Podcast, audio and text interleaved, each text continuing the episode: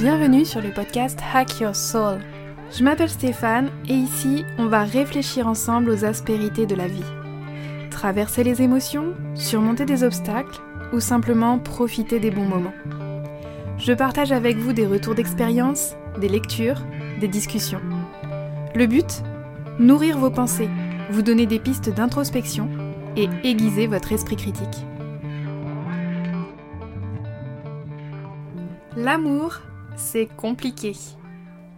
Bienvenue dans l'épisode 9. Ça fait déjà 9 épisodes et l'un des sujets les plus importants n'a pas encore été abordé, celui de l'amour. Alors l'amour, c'est vaste. Ici, je voudrais plus particulièrement réfléchir avec vous sur le sentiment amoureux et le coup de foudre. Pour ça, je vais me baser sur le livre de Gary Chapman, Les 5 langages de l'amour. Alors attention, cet épisode n'est pas une fiche de lecture exhaustive, je vais juste partager quelques éléments du livre, et surtout, j'espère que ça vous donnera envie de lire le livre. C'est un livre très facile d'accès, où l'auteur déroule les histoires de couples qu'il voit en consultation pour illustrer ses propos. Il vous donnera des clés de compréhension très concrètes, quel que soit votre âge. Et même s'il fait référence à l'amour conjugal, ces clés de compréhension peuvent aussi se transposer à l'amour filial par exemple. C'est aussi un livre que je recommande aux thérapeutes parce qu'il peut être un véritable outil dans la thérapie, à la fois pour repérer facilement les transactions affectives qui se jouent au sein d'une famille et les décoder de manière accessible pour les patients. Ceci étant dit, c'est parti pour l'épisode. Annabelle et le coup de foudre chronique.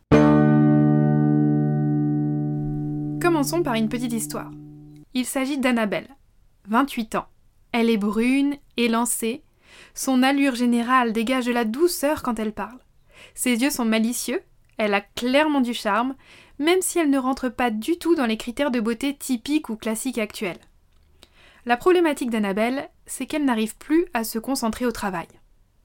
Elle travaille dans un service de ressources humaines. Quand elle est plantée là, devant son ordinateur, pas moyen, ses pensées partent irrémédiablement vers l'homme qu'elle a rencontré la semaine dernière. Vous vous en doutez sûrement, cet homme est parfait. Il est beau, élégant, il a de l'humour, il est plein d'attention pour elle. Mais bon, en fait, euh, elle ne le connaît pas beaucoup, hein, pas vraiment, parce qu'ils sont juste passés la soirée ensemble avec des amis. Enfin, bon, la soirée, enfin c'est seulement deux heures, quoi. Ils doivent donc se revoir tous les deux le soir même. Ils ont échangé plein de messages et ont constaté qu'ils avaient de nombreux points communs. Pour Annabelle, attendre jusqu'au soir du rendez-vous, c'est un véritable supplice. 100% de son énergie est tournée vers cet homme. Que fait-il maintenant? Est-il en train de penser à elle? De lire un livre? Peut-être le livre dont il lui a parlé dans son dernier SMS Qu'est-ce qu'il aime le matin au petit déjeuner? Est-ce qu'il aimerait partir en week-end au bord de la mer avec elle? Et est-ce que lui aussi il a du mal à se concentrer au travail? Alors elle l'imagine chez lui, dans la rue, au travail, elle projette ce qu'elle voudrait vivre avec lui, imagine la soirée qu'ils vont passer ensemble. Toutes ces pensées, d'une certaine manière, c'est, insoutenable. Il faut qu'elle le revoie au plus vite. Parfois victime malgré elle, peut-être aussi parfois qu'elle cherche à le provoquer. En tout cas, ça lui donne tellement de joie qu'elle finit par rechercher cet état constamment. Bah oui, sans ça, la vie est bien morne. Hein.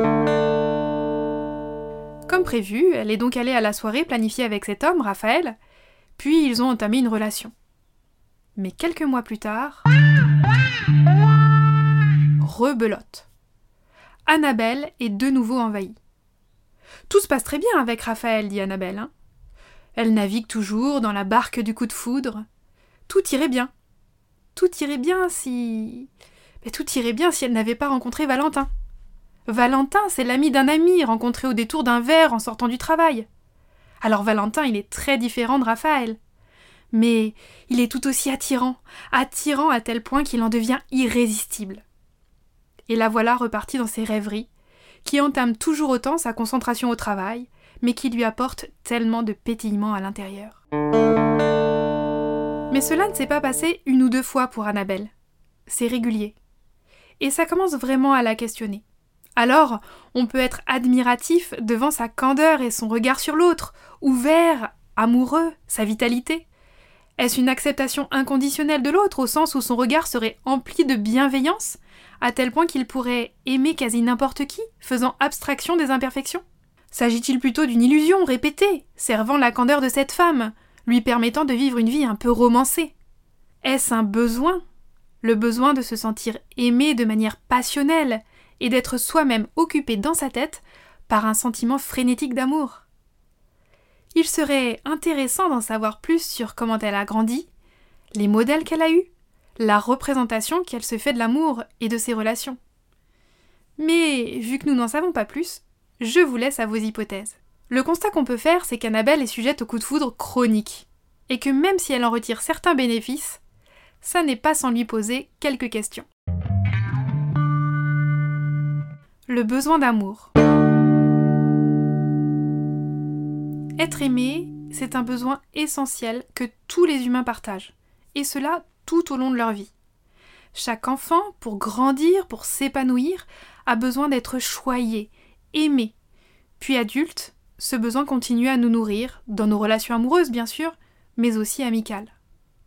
En revanche, aimer et être aimé ne passent pas forcément par le coup de foudre. D'ailleurs, s'agit-il du même amour, si je puis dire, quand on tombe amoureux et qu'on aime quelqu'un dans la durée? Si je précise ce que je veux dire, c'est est-ce que ce sont les mêmes émotions qui nous traversent quand on a un coup de foudre ou quand on est dans une relation depuis plusieurs années avec quelqu'un? Pas de surprise, pour Gary Chapman la réponse est non. Le coup de foudre, c'est de l'ordre de l'obsession. Et c'est d'ailleurs un petit peu ce qu'on a vu pour Annabelle.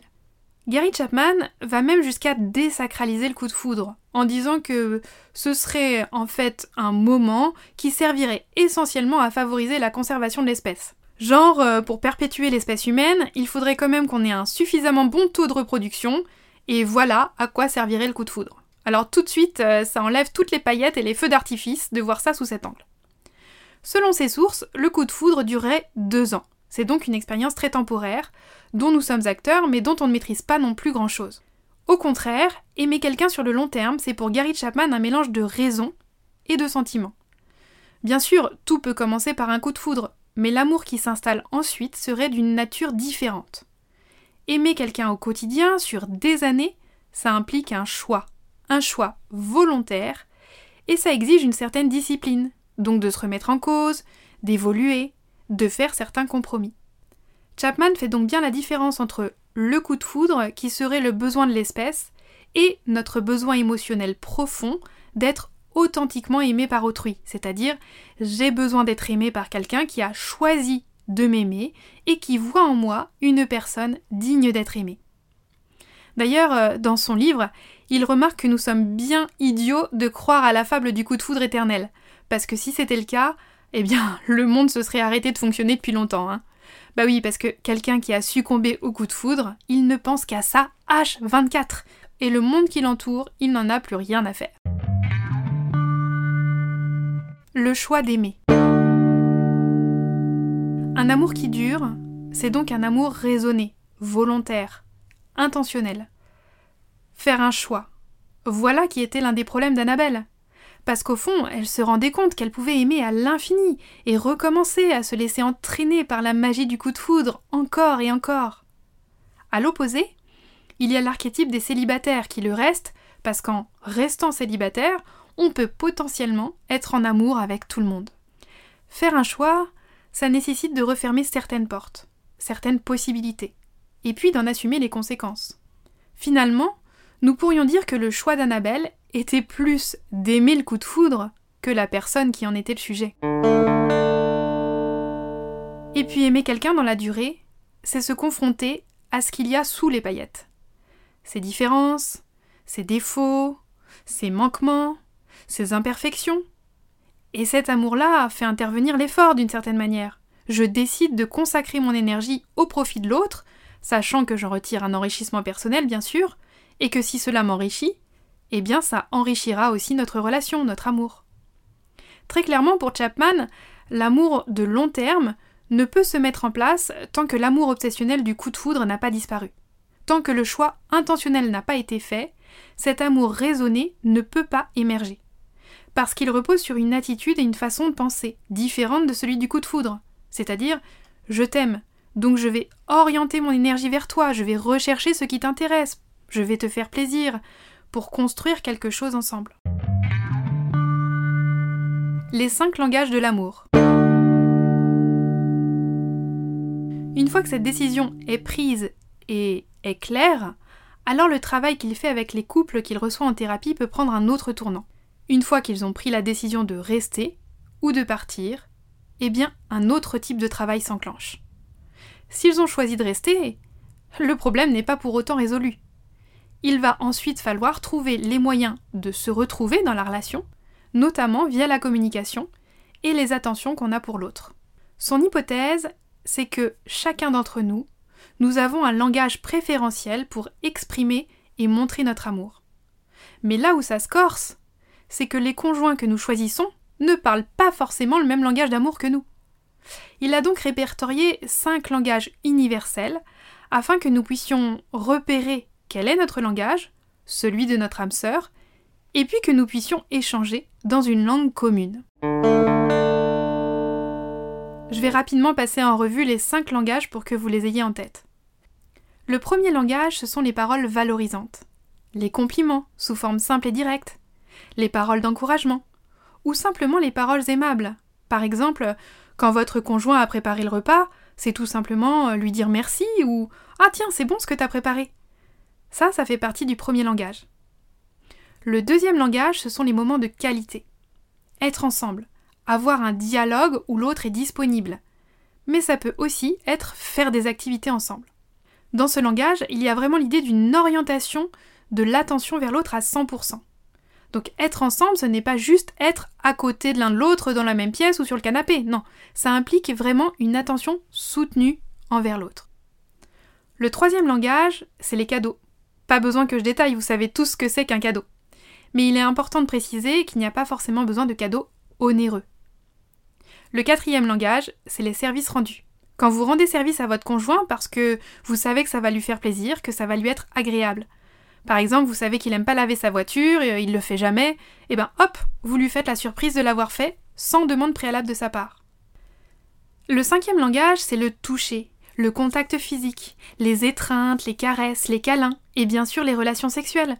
Et vous voyez que dans cette liste, les relations sexuelles ne constituent qu'un dialecte du cinquième langage de l'amour. Donc il y a plein d'autres façons de montrer que vous aimez quelqu'un. Conclusion. J'espère que cet épisode ne vous aura pas enlevé toute la magie du coup de foudre qui reste un état émotionnel surprenant pour certains et merveilleux pour d'autres. Ce qui est important, c'est que si vous avez repéré et si vous savez ce dont vous avez besoin en amour, eh bien il faut le dire à votre conjoint. N'attendez pas qu'il le devine. C'est dommage. Peut-être qu'il ne pourra jamais tout simplement le deviner parce que vous ne parlez pas le même langage. Alors allez-y, communiquez. Si cet épisode vous a plu, abonnez-vous et partagez-le sur les réseaux, ou qui sait, partagez-le avec votre âme sœur pour faciliter la communication. Je vous redonne la référence du livre, c'est Les 5 langages de l'amour de Gary Chapman. Alors à défaut de devenir polyglotte en amour, je vous souhaite de décoder votre propre langage et celui de votre partenaire. À très bientôt